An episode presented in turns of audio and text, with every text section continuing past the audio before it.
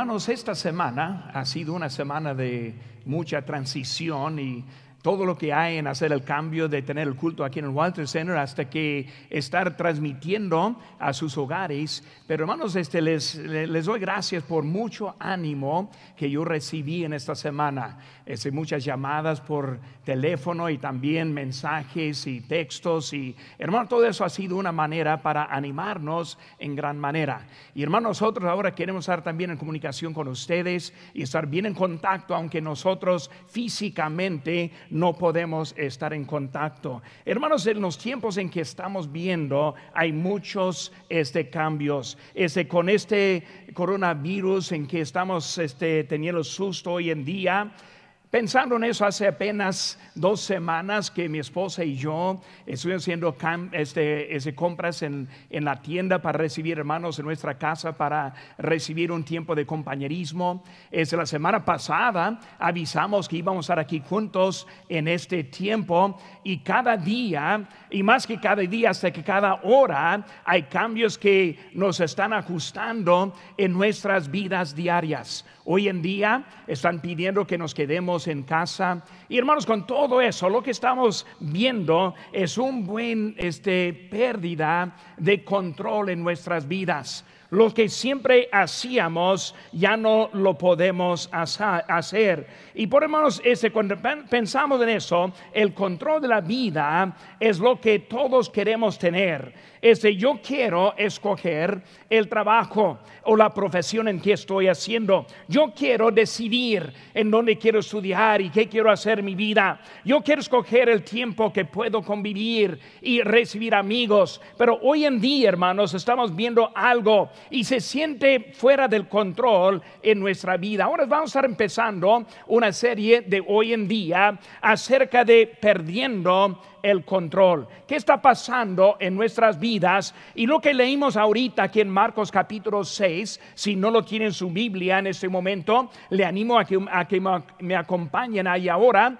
El hermano Israel ahorita leyó la lectura de esta mañana, por eso voy a dejarla para este momento. Pero vamos a estar pensando, hermanos, un poco de la vida y el tiempo de la vida en que estamos viviendo hoy en día. Hermano, aquí vemos en versículo número 45, dice, enseguida hizo a, sus discípulos entrar en la barca e ir delante de él a Bethsaida a la otra ribera, entre tanto que él despedía a la multitud. Hermanos, la primera cosa que vemos en esta mañana es complacer a Jesús. Y cuando pensamos en este tiempo de que estamos perdiendo el control en nuestra propia vida, la primera cosa que queremos es hacernos agradables a nuestro Señor. Y cuando pensamos en cómo Él está haciendo nuestra vida, vemos, hermanos, como Él está poniendo en eso. Vemos que Él, él da la alimentación. Cuando vemos la alimentación que hay aquí en eso, recordamos que apenas estamos terminando la alimentación de los cinco mil. Y así estaban pensando en esta vida. Eh, los discípulos ahí subieron y luego llegaron al, tiempo de recibir eso. Hermano, Dios nos ha, ha, hecho mucho en nuestro pasado. Cuando pensamos, hermano, nuestra vida, recordamos todo lo que hizo Cristo por nosotros. Primeramente, Él nos salvó. Y yo no me estuve recordando en esa semana un niño de este, siete años de edad, cuando yo recibí a Cristo en mi corazón, me salvó. Y luego, hermanos, fue algo que Él hizo en mi vida. La salvación, no solo la salvación, hermanos, también pensamos en cómo Él cambió la vida.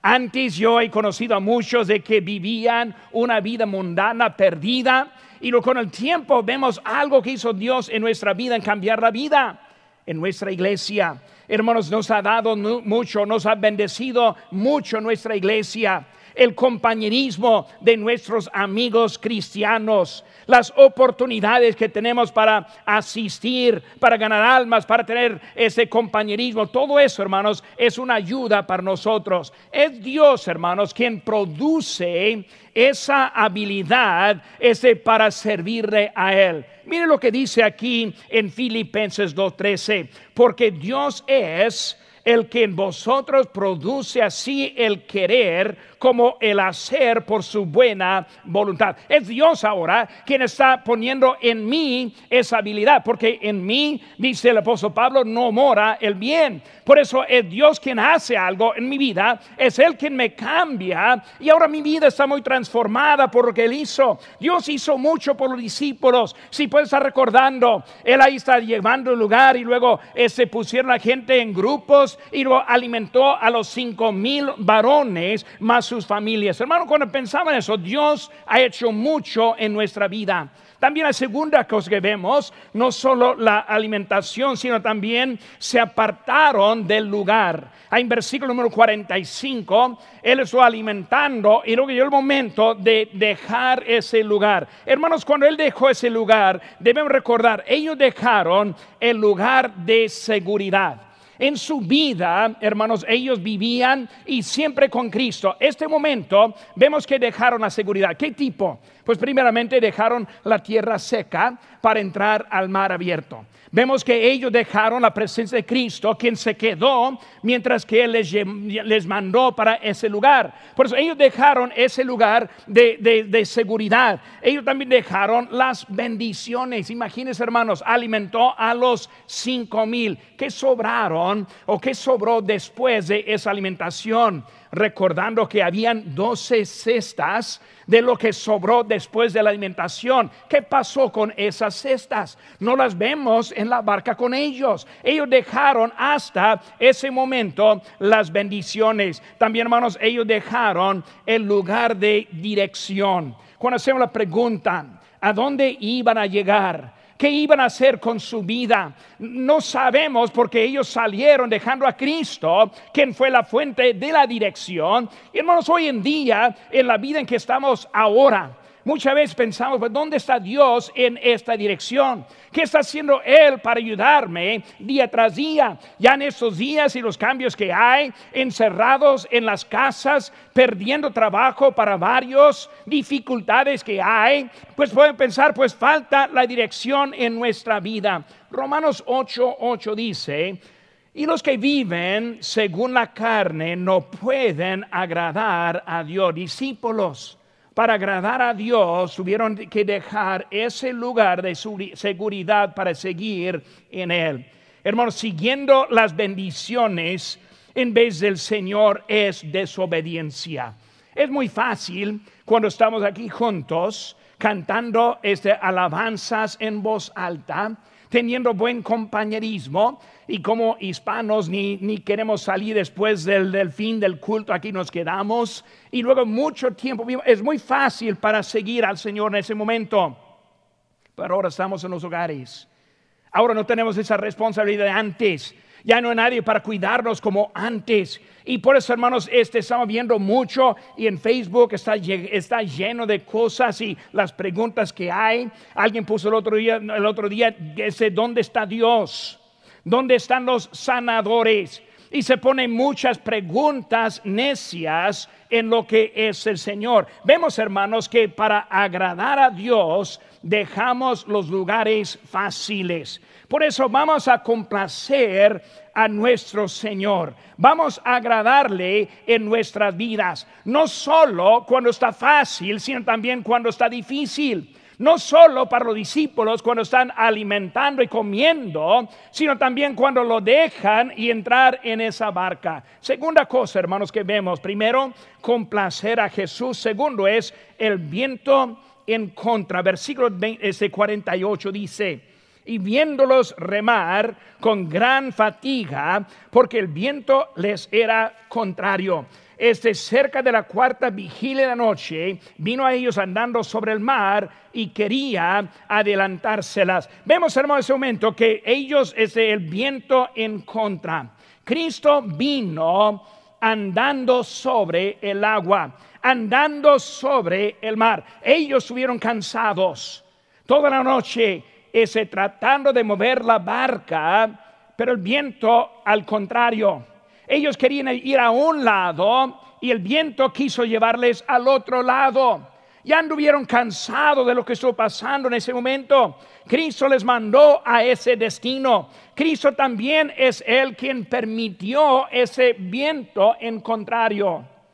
Hermano, Cristo quiere que nosotros le sirvamos. Cristo quiere que nosotros asistamos en su casa. Cristo quiere que hagamos la obra, pero también es Cristo quien permite ese viento en contra. Vemos, hermanos, que están entrando en un tiempo difícil. Y cuando hablamos de la vida, hermanos, estamos en un tiempo que es difícil. Y muchos piensan, pero pastor, e, ese, le quiero servir al Señor. Pastor, quiero hacer bien con Él. Porque hay tantas dificultades en esta vida, en este momento. Hermanos, Dios tiene algo para nosotros en este tiempo. Hay que recordar, los discípulos subieron comiendo con cinco mil. Los discípulos subieron en la orilla del mar. los discípulos subieron con Cristo que abrió. Quiero que vayan a ese lado. Es Cristo quien quedó atrás. Es, quien que, es Cristo quien permitió el viento. Ellos en obediencia encontraron problemas en su propia vida. Pero hermano, cuando pensamos en eso, vemos otra cosa y es el ánimo. Versículo 50. Dice, porque todos le veían y se turbaron, pero enseguida habló con ellos y les dijo que tened ánimo. Hermanos, es Cristo quien está dando el ánimo. Ahora, cuando pensamos esto, hermano, primero fue la confusión. ¿Cómo es que estamos comiendo allá? ¿Cómo es que el Señor nos manda para allá? ¿Cómo es que ahora estamos en un viento? ¿Cómo es que estamos trabajando y no, luchando, no ganando nada? y luego llega en ese momento de confusión y les aparece el Señor Jesucristo. Cristo ahora es Él quien está ahora apareciendo. Él está confirmando de quién es. ¿Quién que dijo Él? Soy yo. Él elimina, elimina el temor. Es Él quien dijo, no temáis. Por eso vemos que Cristo ahora está animándoles. Ahora, hermano, en donde estemos ahora en nuestra condición de este día hay que recordar, es Cristo quien está con nosotros. Es Cristo quien está guiándonos. Es Cristo quien va a llegarnos al destino a donde nos puso. Y por eso vemos, hermanos, que ellos subieron en su este, voluntad, siguiendo adelante, a pesar que hubo algo en contra de la vida. Vemos otra cosa, hermanos. Este calmó en ese momento también ese, ese viento. Hermanos, cuando hablamos de eso, Él no hizo nada solo llegó y luego eh, se, apagó el aire, el viento, y luego en ese momento ahí estuvieron. Hermano, no pudo hacer mucho, este hermano, no puedo hacer mucho en ese tiempo, pero yo puedo estar. Veo que Cristo llegando, y luego en ese momento, todavía el viento andando, todavía estuvo siguiendo. Cuando él llega, él dijo, ten ánimo, todavía estaba el viento, todavía estaba todo en contra. Pero en ese momento vino la paz simplemente por su presencia. Hermanos, en ese momento, aunque estamos en dificultades, la presencia de Cristo es el quien hace mucho en nuestra vida. Como pastor, yo no puedo hacer mucho en ese momento. Ojalá que yo pudiera arreglar esa situación. Pero hermanos, aquí estoy. Aunque no pueda hacer mucho, puedo orar. Hermanos, este, déjenme saber sus necesidades. Tal vez les puedo ayudar.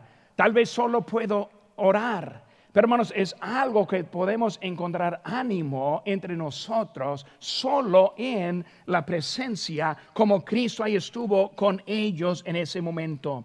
Yo no sé cuánto tiempo va a pasar, pero Dios sabe.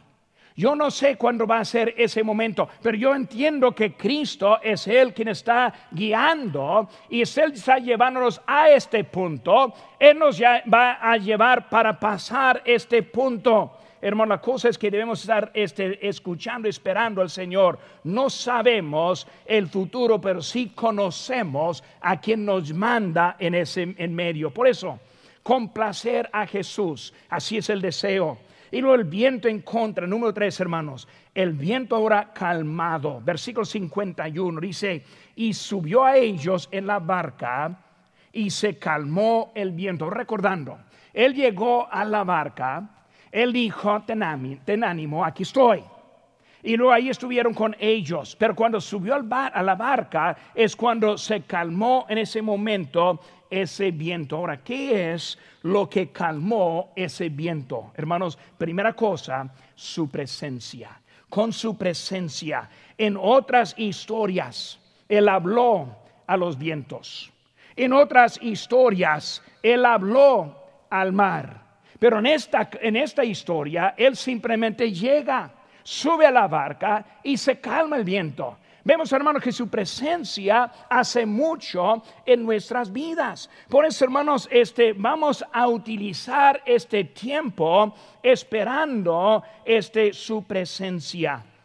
Mañana vamos a estar empezando un devocional y yo les animo a que, a que lo busquen. No vamos a durar mucho, pero más quiero estar animándoles un poco y vamos a estar viendo constante hacia adelante. Hermanos, vamos a estar esperando que Dios haga algo en nuestra iglesia, en nuestros hermanos. Mi esposa Marta ya está planeando un tiempo a practicar con las hermanas durante la semana. Queremos involucrar a los jóvenes, los niños también. Hermano Isaí, hermano Israel también van ayudando en eso. Hermanos, este, tome un momento para estar hablando con nosotros, comunicándose con nosotros. Su presencia, vemos no solo su presencia, hermanos, sino también su poder su poder. Hermanos, su presencia produjo el poder. Ahora, hablando de nuestras vidas, cuando yo acepté a Cristo, Él entró en mí, Él cambió mi vida. Y cuando Él cambió mi vida, hermanos, todo empezó a cambiar solo por su poder. Ahora, su presencia produjo el poder en mi vida. Ahora, sin su presencia no hay poder. Por eso ese poder es lo que hizo la diferencia. Su presencia en la salvación, su presencia en el crecimiento, su presencia hasta en la necesidad. Ese yo no explico la paz que Él puede producir. Filipenses 4:7 dice, y la paz de Dios que sobre sobrepasa todo entendimiento, guardará vuestros corazones y vuestros pensamientos en Cristo Jesús. Es más que ni podemos estar pensando, Cristo es el Todopoderoso. Permite la debilidad, permite las necesidades. Él permitió, es la propia necesidad en él mismo. En Mateo 26, 39 dice, Yendo un poco adelante, se postró sobre su rostro orando diciendo lo que dice, Padre mío, si es posible, páseme esta copa, pero no sea como yo quiero, sino como tú. Cristo fue a la cruz de su voluntad, obediente y atento al, al Padre. Y luego no quiso este, hacer su propio, mostrándonos que aunque hay cosas y vientos en contra, todavía podemos seguir a nuestro Señor. Hermanos, este viento sí va a acabar. Cristo sí es poderoso. Complacer a Jesús. El viento en contra. El viento calmado. Última cosa, hermanos, muy importante. Vemos el corazón. Versículo 52 dice. 52. Porque aún no habían entendido lo de los panes por cuanto estaban endurecidos sus corazones. Un texto para mí algo curioso lo que está diciendo Cristo. Recordamos, hermanos, Cristo les dio comida, alimentó a los cinco mil. Cristo les despidió de la orilla del mar. Cristo se quedó y mientras ellos iban, encontraron el viento al contrario, llegó Cristo y luego está avisándoles que no entendían sus corazones endurecidos. Por eso vemos, hermanos, el entendimiento. No entendieron. Eh, eh, ¿Qué no entendieron de los panes? Algo interesante. No entendieron cómo Dios provee. No entendieron que en, en, necesidad, ese como en la alimentación, también en el viento. Se les olvidó que fue Cristo quien alimentó y les bendijo y ahora pensaron que ahora se perdió, se acabó esa bendición. Muchas veces, hermanos, en nuestra vida estamos contentos mientras que todo va como pensamos. Estamos contentos mientras que no hay mucha necesidad. Estamos contentos mientras ese que todo va adelante. Una cosa viene y para afuera vamos. Porque no, no entendemos lo que Cristo quiere hacer. Él permitió la falta por lo cual que alimentó a los cinco mil. Él permitió el viento para poder entrar y calmarla. Él permite este virus que está hoy en día para que su presencia pueda ser manifestada en nuestras vidas. Pero muchas veces no entendemos. No entendemos que el mismo Cristo en la bendición es el mismo Cristo en la falta. Hermanos, cuando no entendemos, empezamos a molestarnos o a enojarnos.